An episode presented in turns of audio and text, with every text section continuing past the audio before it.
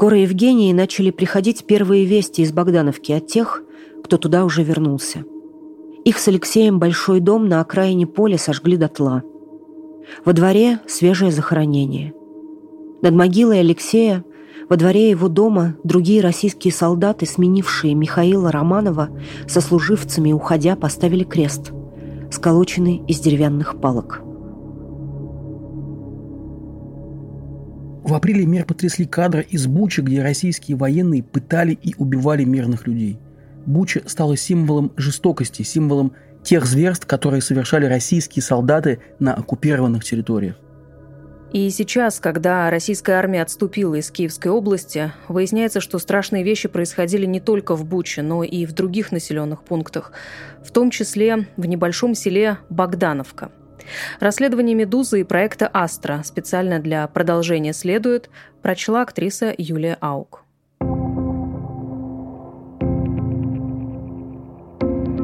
Это специальный сезон подкаста «Продолжение следует война». Меня зовут Павел Коныгин – а меня Наталья Жданова.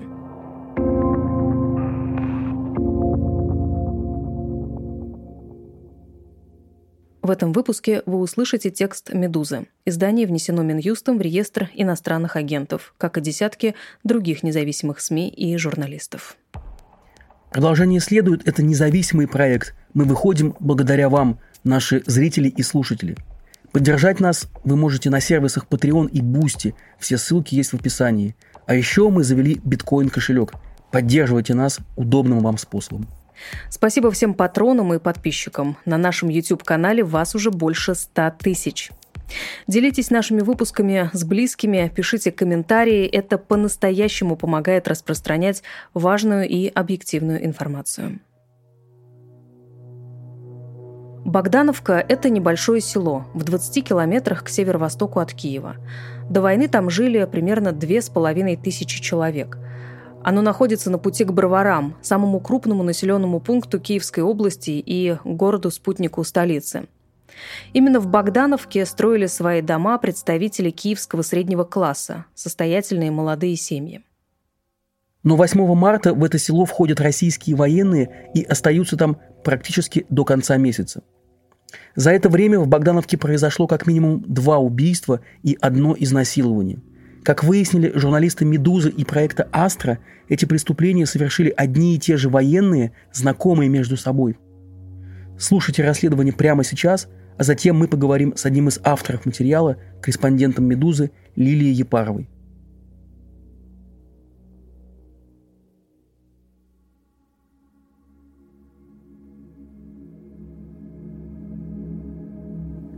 Думаешь, я этого хочу? Я больной. Я ненормальный. Расследование «Медузы» и проекта «Астра». Читает Юлия Аук. Первая колонна российских танков появилась в Богдановке днем во вторник, 8 марта. Камеры уличного наблюдения зафиксировали ее движение на центральной улице Богдана Хмельницкого около полудня. Несколько бронемашин сразу свернули во дворы, солдаты спрятались в недостроенных домах. Их было человек 10-15, рассказывает житель Богдановки Валентин. Они просто бахнули магазин и с мешками через плечо пришли к нам жить. Вломились. 37-летняя Кристина живет с отцом и женой брата к востоку от центра Богдановки. Их дом стоит в полях на Залесской улице. Она несколько лет работала в одной из крупнейших строительных компаний Украины, но планировала уволиться и перейти в сферу исследования больших данных. На начало марта она купила билеты в Париж, но эта поездка так и не состоялась. Виктория живет в доме по соседству с Кристиной. Она с мужем обычно приезжает в свой загородный дом в Богдановке к началу дачного сезона. Но в этом году они решили перебраться туда из Киева в конце февраля, сразу после начала войны, решив, что во время бомбардировок столицы там будет безопаснее. Незадолго до этого ее муж Алексей достроил в доме камин. Возле него супруги грелись во время оккупации. Дальше всех, на самой восточной окраине Богдановки, в конце Залесской улицы стоит дом 34-летней Евгении. На ворота я вывесила простыню, чтобы сразу было понятно, что в доме есть гражданские, рассказывает она. Утром 9 марта группа российских военнослужащих начала обход Залесской улицы. Почти сразу в руках военных появился алкоголь. В одной руке автомат, в другой бутылка. Стреляет и тут же пьет из горла. А на ногах уже красные кроссовки чьи-то. Приоделся. Вспоминает местный житель Олег, живущий в коттедже на Залесской улице.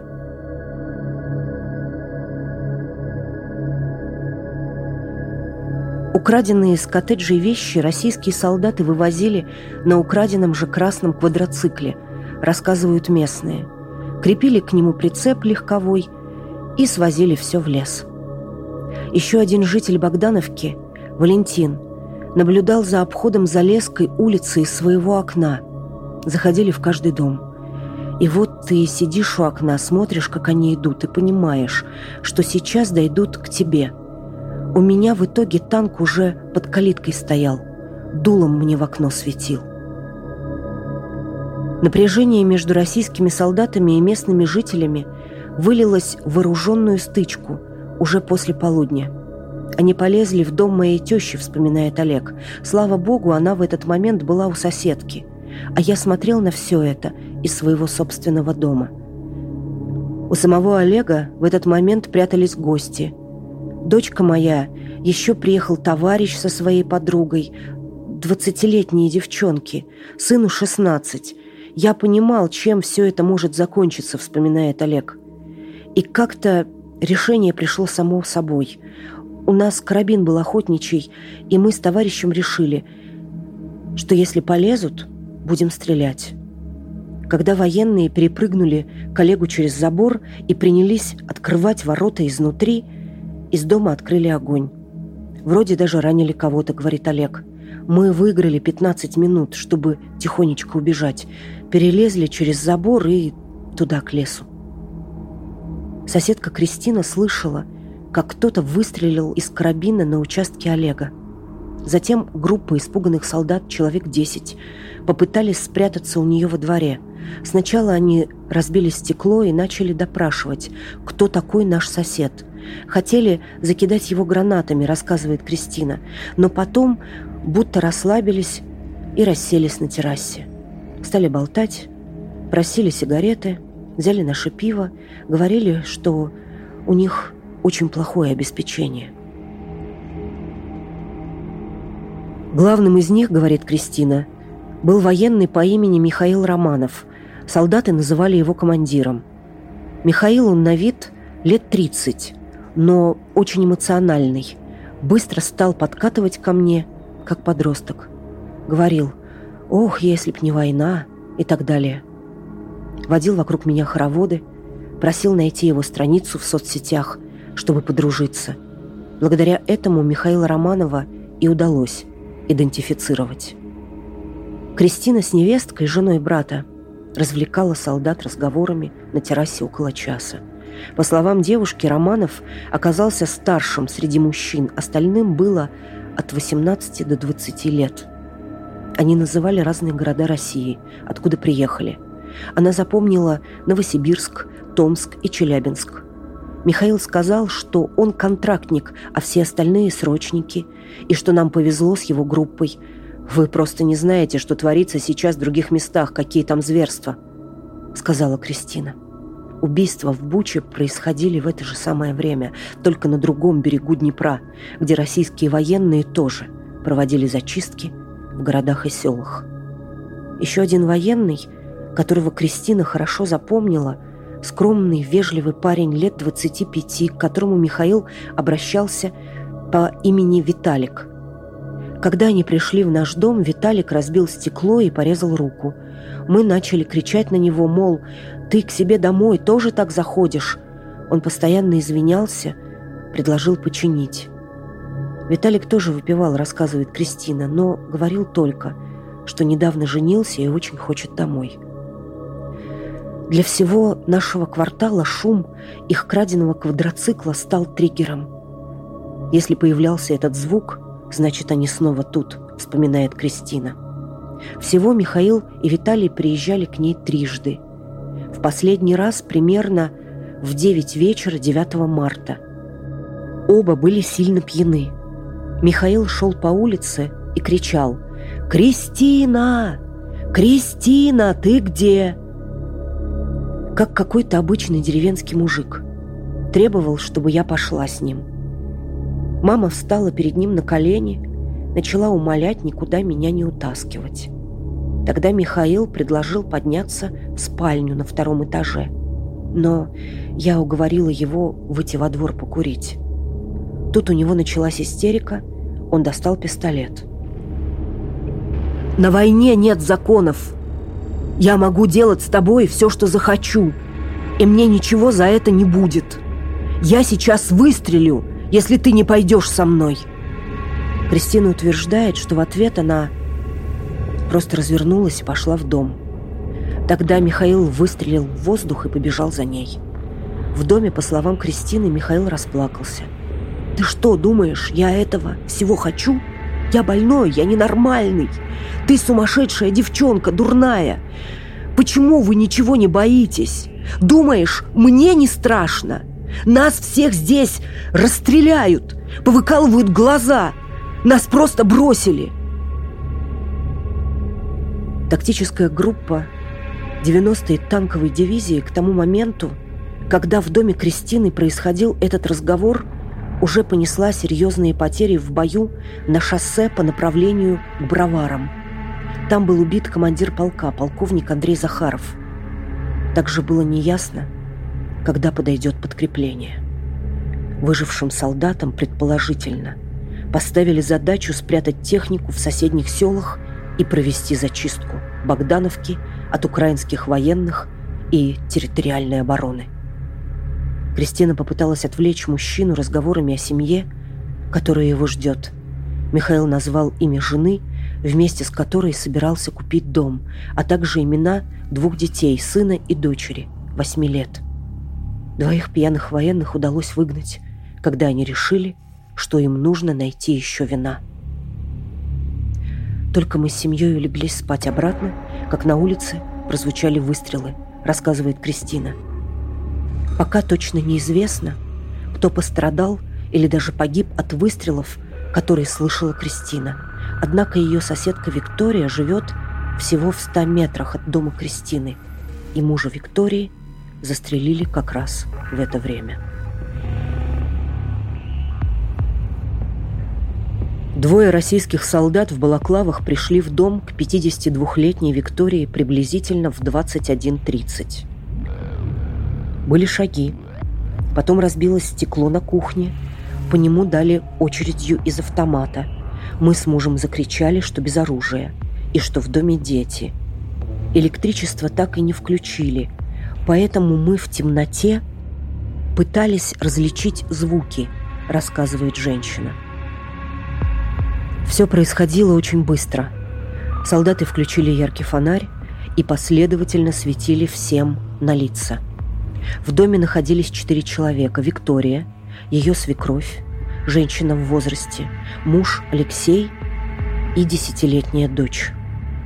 На дочке луч фонаря задержался, и солдат повыше ростом сказал «Ребенок, извини». Второй спросил «У вас погреб есть?» Нет, только насосная. Это буквально яма, 2 на 2 метра, рассказывает Виктория. Нам разрешили взять одеяло, военные стали загонять нас в эту насосную. Но муж поднял шум, что свекровь тучная и не сможет туда залезть. Солдаты махнули на нее рукой и будто бы забыли о ее существовании. Вход в насосную станцию во дворе дома прикрыт ярко-зеленым люком – Спуститься в этот неглубокий колодец можно по приставной деревянной лестнице. Внизу на выложенном кирпичом полу могут стоя уместиться несколько человек. Люк закрыли на две минуты, затем снова открыли, рассказывает Виктория. Солдат пониже ростом, с автоматом в руке, Сверху вниз спросил, есть сигареты? Муж ответил, нет, сам четыре дня не курил. И тогда солдат выстрелил в нас. Пуля попала мужу в руку. Потом этот же солдат сказал второму, прикончи его. И тот сразу застрелил Лешу в голову. Он обмяк и начал падать прямо на дочь. Зажал ее. И так умирал прямо на ней. Я держала его за руку, пока не поняла, что все, что он стал холодеть. Информацию о том, что убийство произошло именно там, в насосной шахте, подтверждает житель Богдановки Анатолий. Он сам вытаскивал тело спустя три недели, 30 марта, уже после окончания оккупации. Виктория согласилась назвать имя убитого мужа. Алексей Алексеевич Руденко. Он не служил в армии, поскольку у него инвалидность из-за болезни позвоночника – последние несколько лет Алексей занимался ремонтом, красил и чинил дома в Киеве. Мы не хранили дома никакого оружия. Но муж ходил на зимнюю рыбалку, поэтому у него была камуфляжная куртка с черным мехом и такие же теплые брюки, объясняет Виктория. Курточку я свернула и просто положила в шкаф, а брюки висели на вешалке. После убийства, когда я поднялась в дом, я увидела, что брюки валяются на полу и вешалка сломана. Видимо, это все случилось из-за брюк. Было уже полтретьего ночи, когда мы вылезли из шахты, говорит Виктория. Пошла в дом, чтобы понять, где свекровь. Она бродила по комнатам одна, плакала и ничего не могла понять. Тогда я стала переодевать ребенка в сухое, потому что она до трусиков была в крови папы. Меня тоже всю пропитала.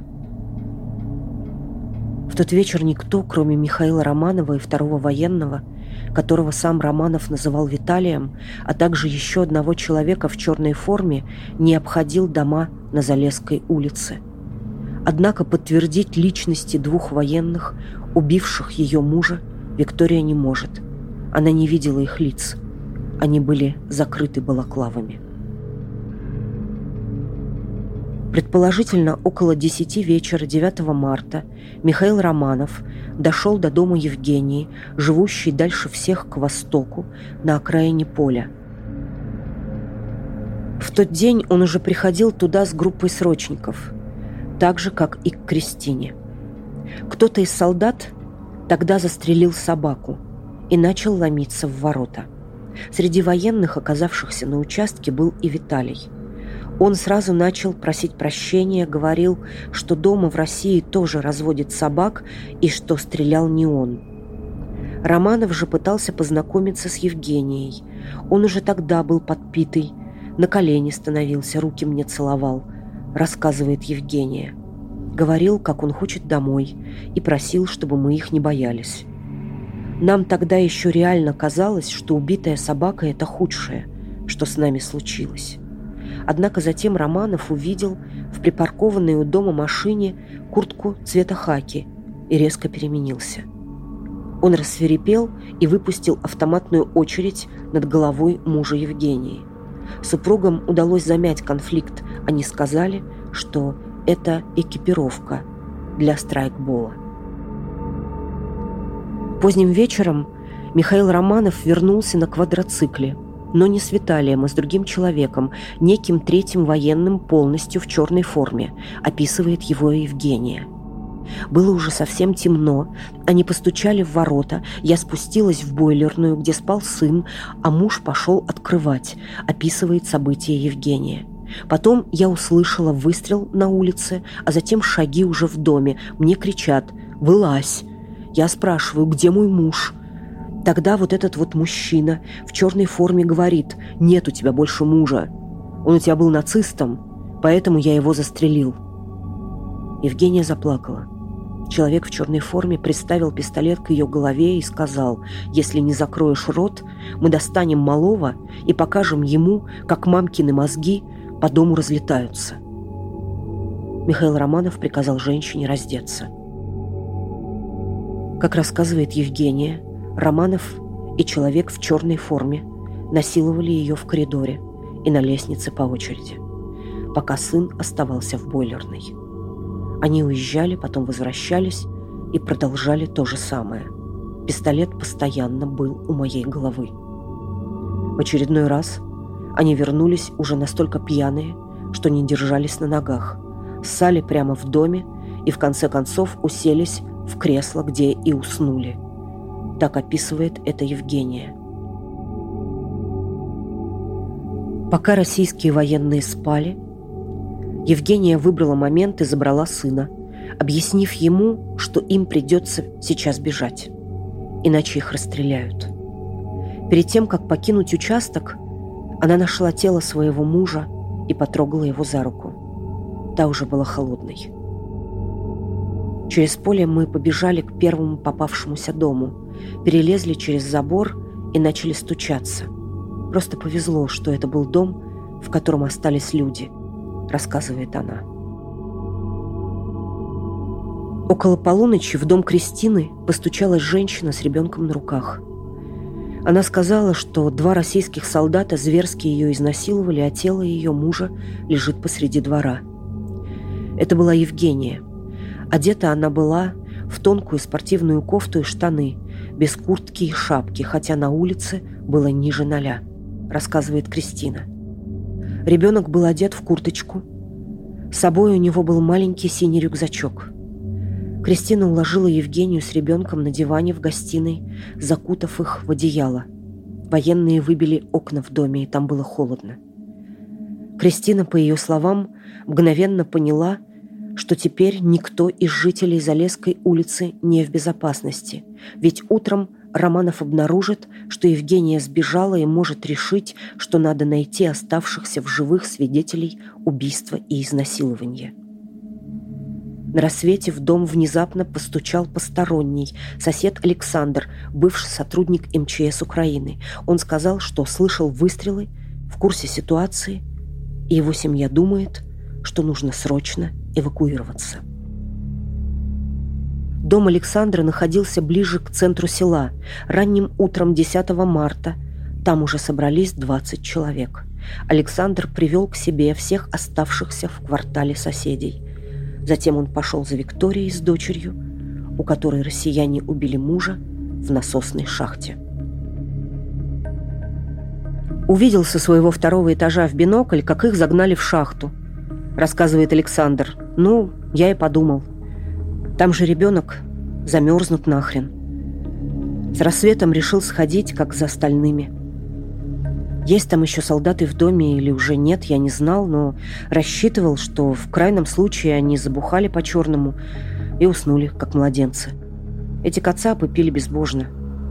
А так, до этого я два дня прятался, потому что они стреляли всех – полицейских, атошников, МЧСников, всех, кто был хоть как-то связан с госслужбой.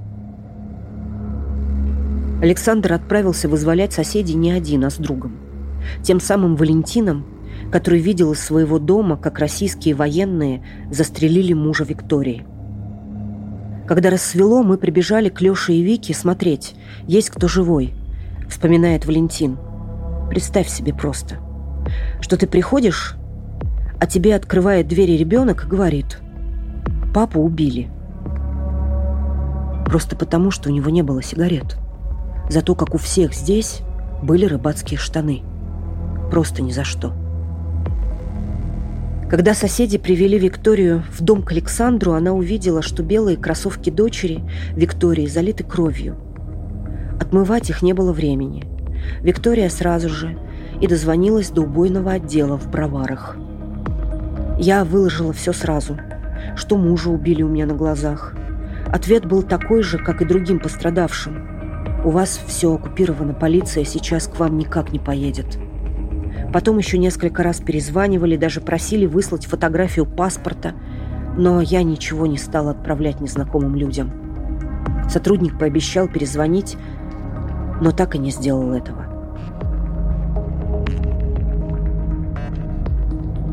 Кристина тем временем связалась по телефону с братом, живущим в Киеве. Они придумали план, как выбраться из поселка и не встретить военных. В 7 утра женщина села за руль своей машины, забрав Евгению и Викторию с детьми. а ее брат по телефону, командуя, где поворачивать, вывел пострадавших огородами и разбомбленными грунтовками на шоссе до столицы. После этого Евгения подала в полицию заявление об убийстве мужа и изнасиловании. Ей выдали памятку потерпевшего. Евгения согласилась назвать настоящее имя своего убитого мужа. Это Алексей Здоровец, бывший секретарь и бывший депутат Броварского горсовета. В последнее время не занимавший никаких постов и занимавшийся частным бизнесом.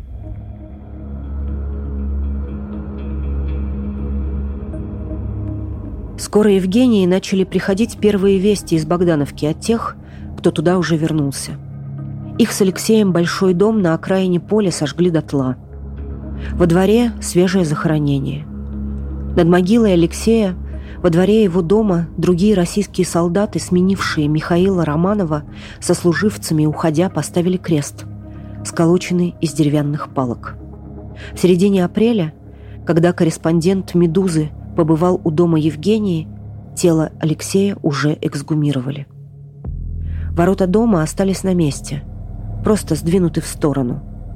Сквозь оконные проемы, оставшиеся без стекол – Видно только почерневшую от копоти стиральную машинку. Больше внутри сгоревшего дома ничего нет. Ни внутренних стен, ни мебели.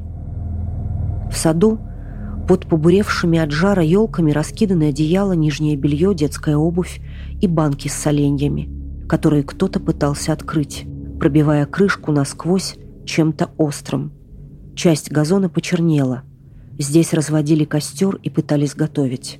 До войны, рассказывает Евгения, они с Алексеем собирались закончить работы на участке. Там уже выкопали яму под пруд. Муж хотел отправиться в путешествие на мотоцикле по Западной Украине и купил экипировку. Палатки, спальные мешки, посуду, на которой семья в итоге готовила себе еду во время оккупации. Посмотрите, что они оставляют после себя. Евгения показывает фотографии пепелища. У нас была счастливая жизнь с кучей планов. А теперь я с ребенком, черт знает где, не могу собрать себя в кучу и понять, как жить с этим. Они все должны быть наказаны. Еще одно убийство, о котором рассказали местные жители, произошло в соседнем квартале Богдановки, в двух километрах от Залесской улицы – этот район отделен от основного села густым лесом. Вероятно, именно поэтому российские военные обнаружили дом Константина только 23 марта. Свидетель убийства утверждает, что убийца был, цитата, «бурятской национальности» и закрывал лицо платком. Знаком ли он был с теми военными, кто совершил первые два убийства и изнасилования, неизвестно. Судя по тем событиям, зачистка поселка продолжалась даже через две недели после начала оккупации Броварского района.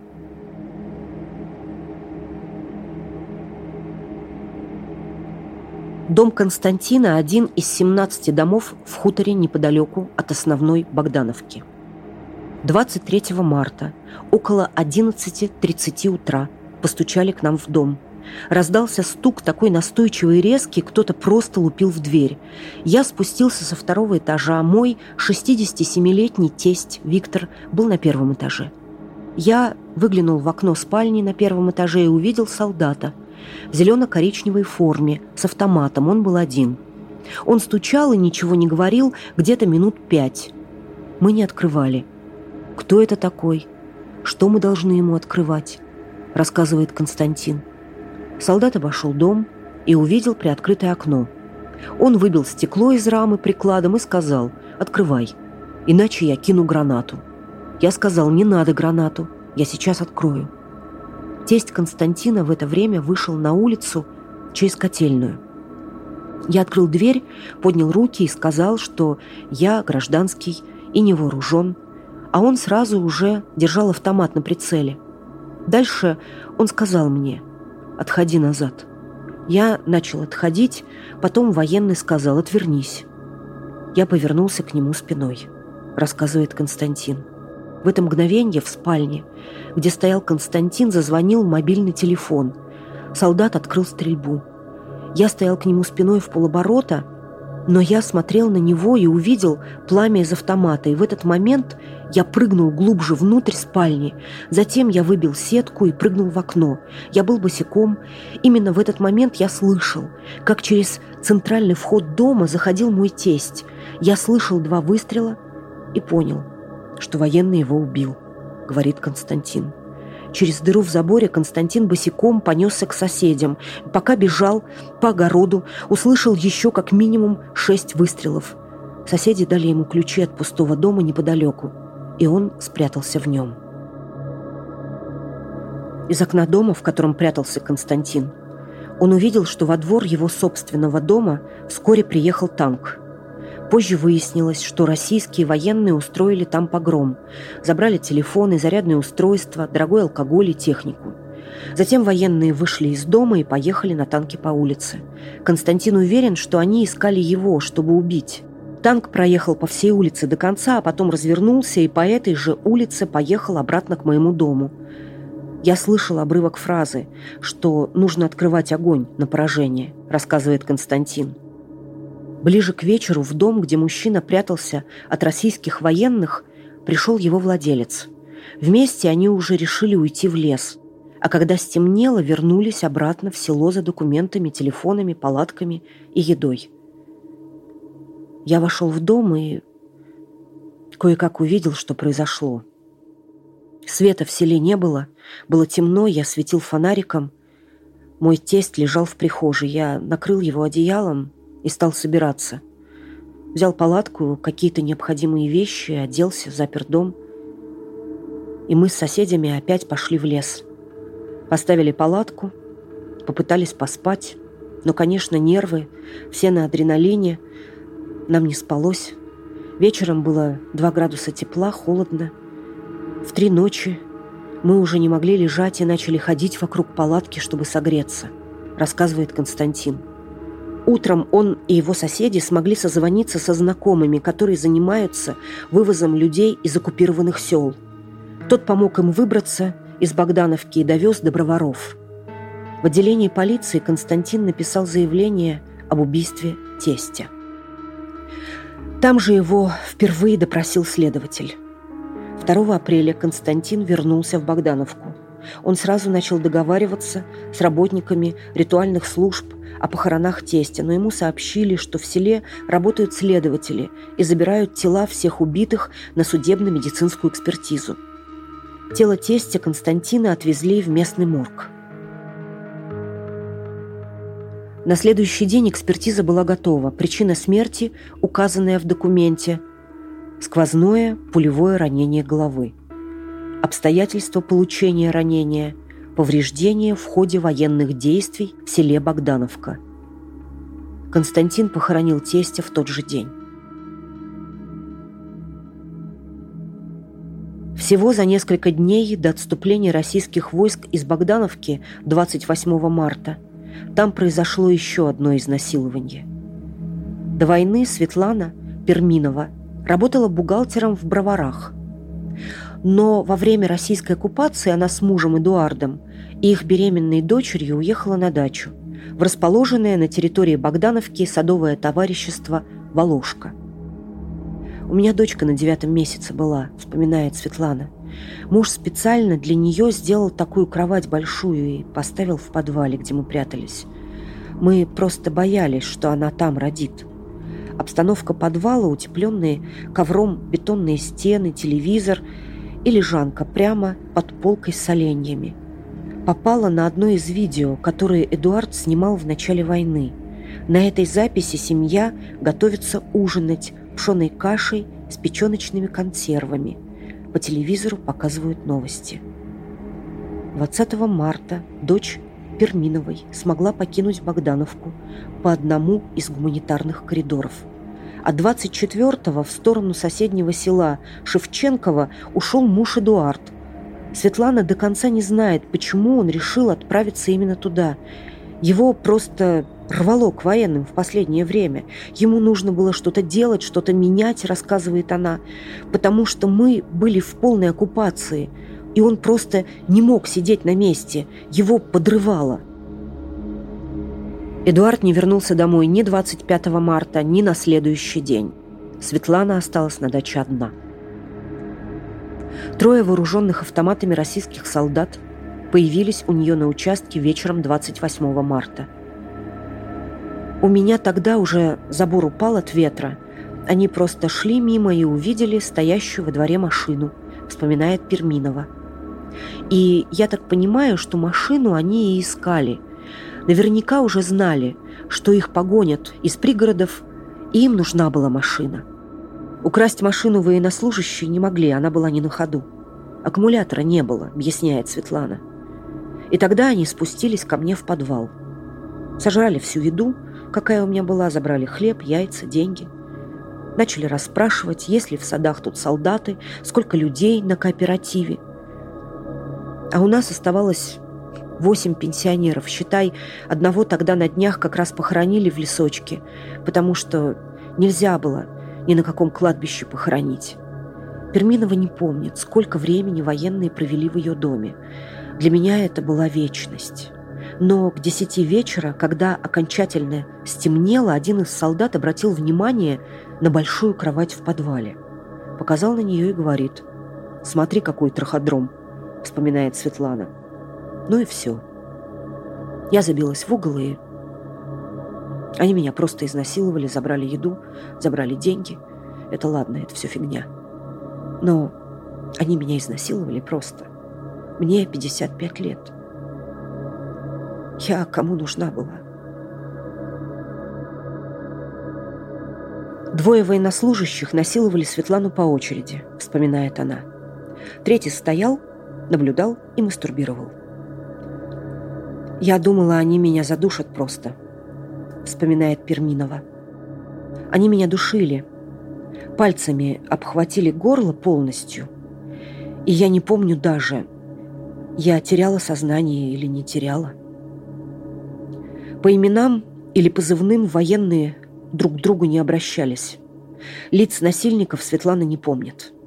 Они были славянской национальности. Полиция показывала фотографии Михаила Романова, но я не знаю, честно он это был или не он. Тем же вечером трое военных, забрав с собой деньги и еду, ушли. Я тогда хотела повеситься. Я уже сделала петлю в гараже, вспоминает Светлана. Меня остановила дочь, которая 2 апреля родила. То есть, как остановила? Когда я уже собралась вешаться, дзынькнул телефон. То ли Вайбер, то ли Телеграм.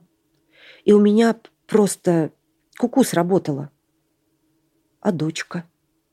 Она же не переживет? О том, что случилось с Эдуардом, Светлана узнала только в середине апреля.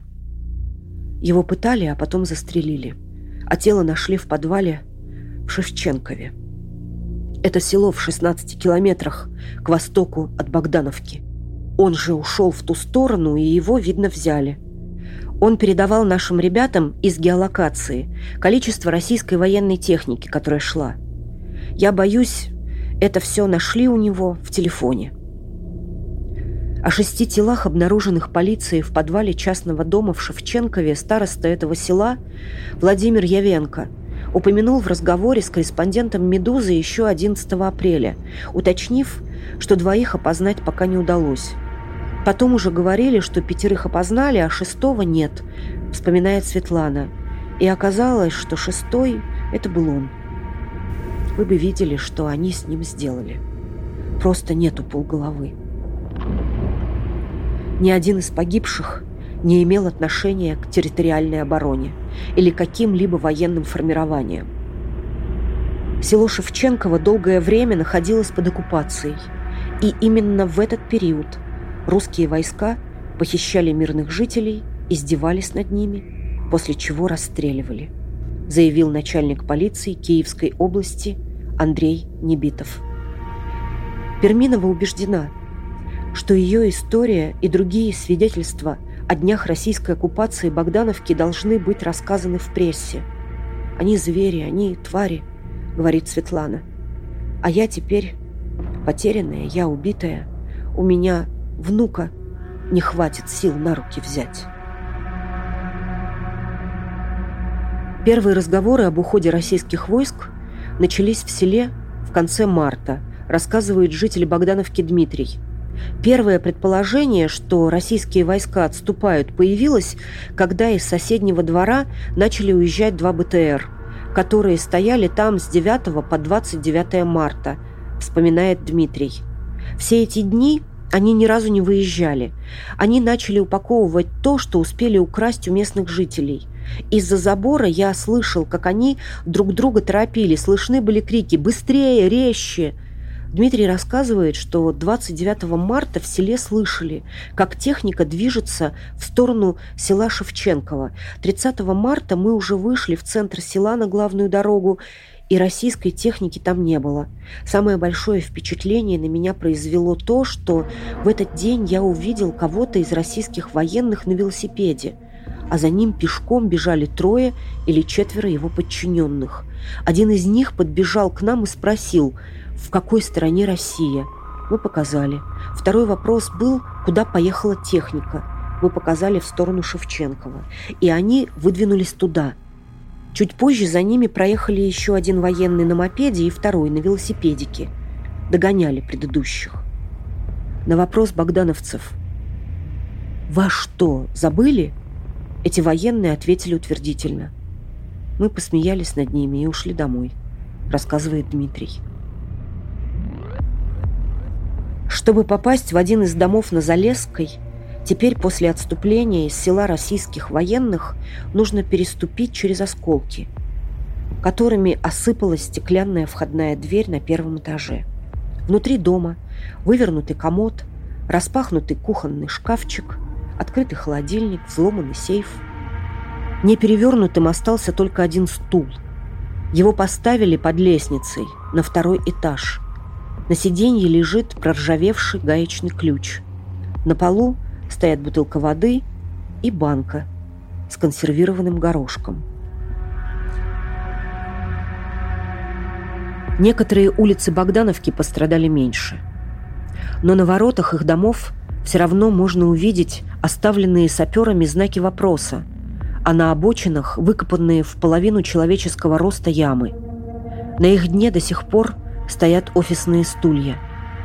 Так российские войска оборудовали огневые позиции, защищающие подход к одному из коттеджей, переоборудованному во время оккупации в штаб. Половина крыши этого дома была снесена артиллерийским ударом, утверждают жители села. Другое место дислокации российских войск в Богдановке – сельская школа, тоже разрушена. Местный житель Дмитрий предполагает, что это могли сделать украинские военные. Уходя из Богдановки, российские войска заминировали территорию школы. Сейчас, после визита саперов, по зданию снова можно ходить.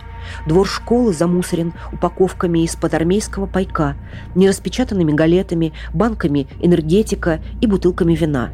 Тут же стоят две стиральные машины. Как объяснил житель Богдановки Дмитрий Бабко. Их украли из окрестных домов и хотели вывести как трофеи, но не смогли. Окна школьной столовой заложены мешками с песком. По партам размазана томатная паста. Тут лежат остатки пайка, консервы, галеты и батончик офицерский.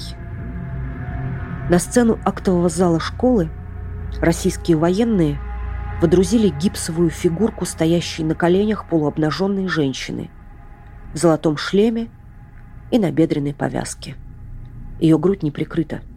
Украшения и одежда содраны вместе с краской.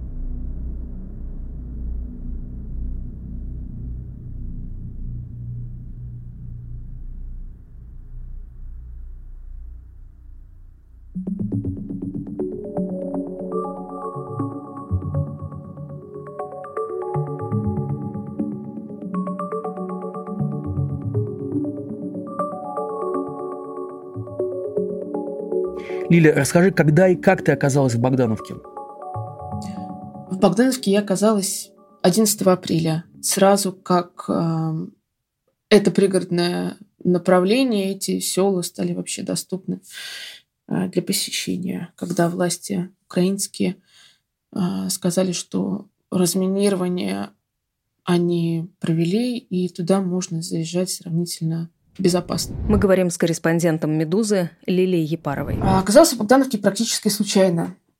Я ехала из Киева в другое село Великодмирского района. Собеседники э, и в Киеве, и живущие в пригородах люди рассказали мне, что в одном из сел, не буду его называть, потому что эта история не подтвердилась, а происходило что-то ужасное. Когда я приехала, доехала, добралась до этого села, оказалось, что э, ни местные волонтеры, которые весь март продолжали находиться и работать э, в Великодомирском районе, не слышали о таком, ни местные жители. Я просила десятки людей, кому-то заходила домой, с кем-то просто поговорила на улице. А, испытала некоторое облегчение, признаюсь, потому что подумала, что, может быть, такого действительно не было вообще во всем Великодомирском районе. Не было, может быть, ни таких ужасов, ни, ни изнасилований женщин а, солдатами, ни ничего прочего. Но мне порекомендовали поехать в следующее село, соседнее. Я поехала туда, там история не, не стала совсем подтверждаться, но подтвердилась в некоторых деталях. А дальше мне сказали, а попробуйте съездить в Богдановку. Мы слышали, что в Богдановке происходили нехорошие вещи. И когда добралась до Богдановки, все те страшные истории, которые я слышала, а, они там а, нашли, нашли свое подтверждение. Оказалось, что а, все то, что люди рассказывали в ужасе о том, что происходило в селах Великодомирского района, по крайней мере, те истории, которые я слышала, все они на самом деле родились в Богдановке, все они происходили в Богдановке, оттуда уже людская молва разнесла их дальше по, по Киевской области. Как ты э, искала пострадавших, вот те люди, о которых ты пишешь в публикации, как ты их нашла?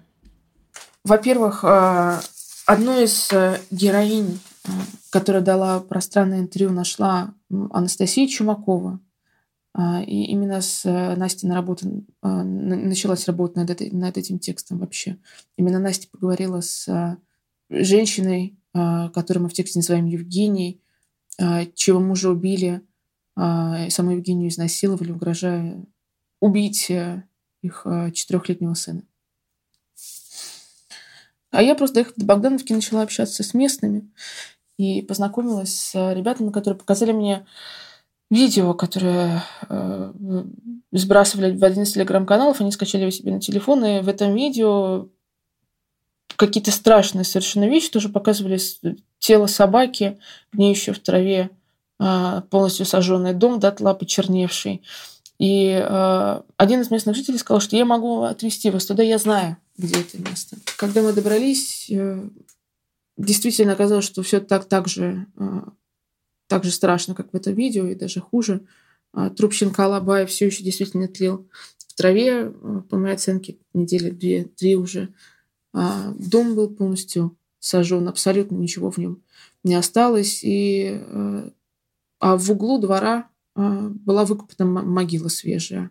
Выкопана и уже опустошена, в ней тела не было. Как позже оказалось, здесь уже была киевская полиция, она извлекла тело хозяина дома, которая туда по версии следствия, опустили российские солдаты. А когда я начала ходить по соседям, так мы оказались на улице Залеска, когда я начала ходить по остальным домам, потихонечку из них начали выходить а, люди, которые там живут. Оказалось, улица Залеска не совсем опустела, как мне показалось на, на первый взгляд. И эти люди рассказали, что произошло в этом доме. В этом доме произошло то, что я уже упоминала, ссылаясь на работу, которую проделала Настя Чумакова. В этом доме жила семья, с маленьким ребенком. И а, российские военнослужащие, когда оказались на улице Залесской в Богдановке, жили в этом доме некоторое время, приходили туда, общались с хозяевами, флиртовали с хозяйкой. А потом однажды вечером а, в середине марта просто чем-то разозленные зашли, убили хозяина, изнасиловали хозяйку, которую мы в тексте называем Евгенией, а, угрожая ее сыну убили собак. Э, и сожгли дом дотла.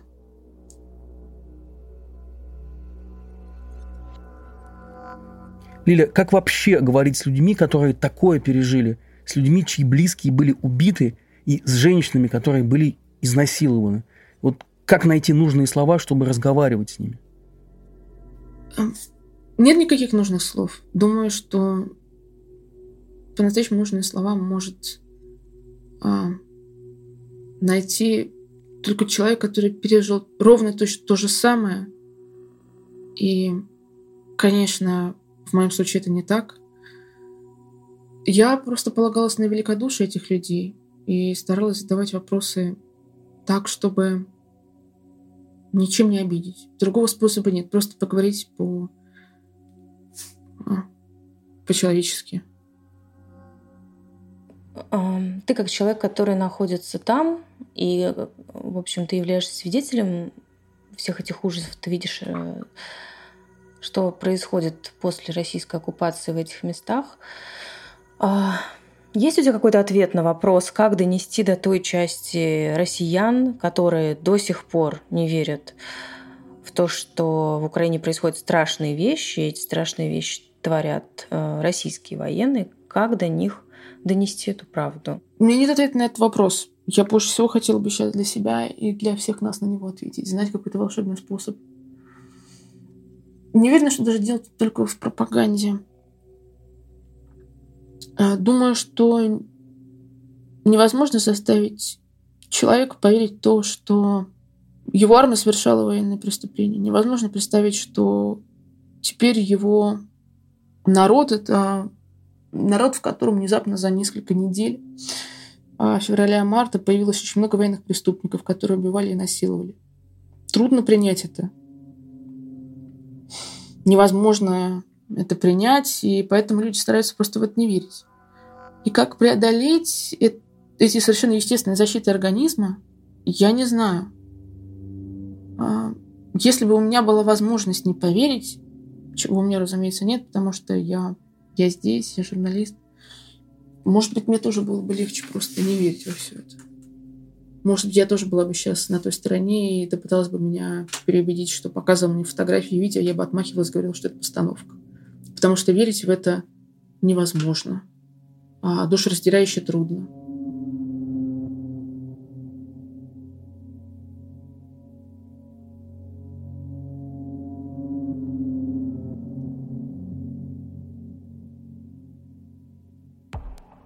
Мы продолжаем спецсезон подкаста с главными текстами о войне.